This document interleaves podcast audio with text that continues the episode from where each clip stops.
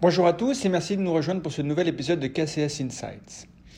Depuis la publication de nos perspectives 2023, nous sommes allés à la rencontre des investisseurs et le moins que l'on puisse dire, c'est que tout le monde reste assez prudent.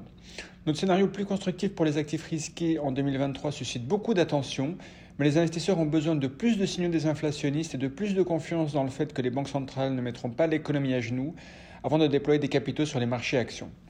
Il est certain que le resserrement monétaire dans un contexte d'endettement élevé et de prix des actifs proches des plus hauts est un exercice difficile et quelque peu inédit, mais nous apprendrons à vivre avec des taux directeurs de 3 à 5% en Europe et aux États-Unis. En fait, à noter que l'expansion économique des années 90 aux États-Unis s'est déroulée malgré un taux directeur passant de 3 à 6% Parallèlement, notre position de surpondération sur le crédit et les obligations est plus consensuelle. Il est généralement admis que les rendements sont attrayants au niveau actuel, mais qu'ils pourraient ne pas le rester longtemps. Sur cette base, nous trouvons de la valeur dans le crédit investment grade en Europe et en particulier dans les financières subordonnées. Cette sous-classe d'actifs est notée investment grade pour la plupart et les tiers 2 offrent actuellement un rendement attractif de 4,5% contre 3,3% pour le corporate investment grade pour une duration plus courte de 3,3 ans contre 5 ans pour le crédit investment grade européen.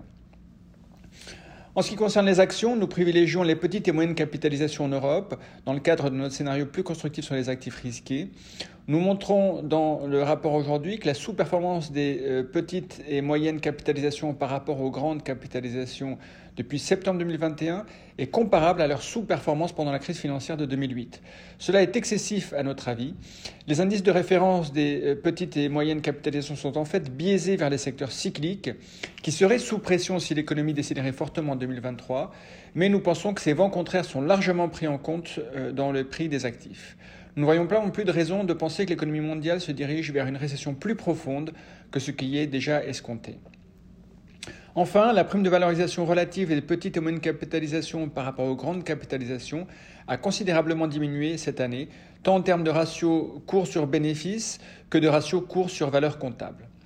Enfin, cette semaine, les investisseurs doivent se préparer à la dernière série de réunions des banques centrales cette année.